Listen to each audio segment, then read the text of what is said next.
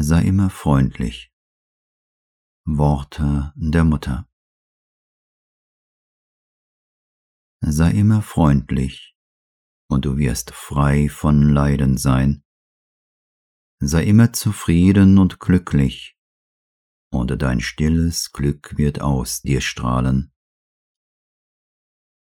Es ist besonders auffällig, dass alle Verdauungsfunktionen äußerst empfindlich reagieren, wenn man auf ein abfälliges Urteil eine kritische, bittere, böswillige Haltung einnimmt.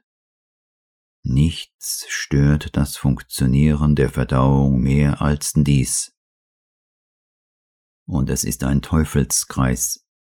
Je mehr die Verdauungsfunktion gestört ist, desto unfreundlicher wird man, kritischer, unzufriedener mit dem Leben und den Dingen und Menschen.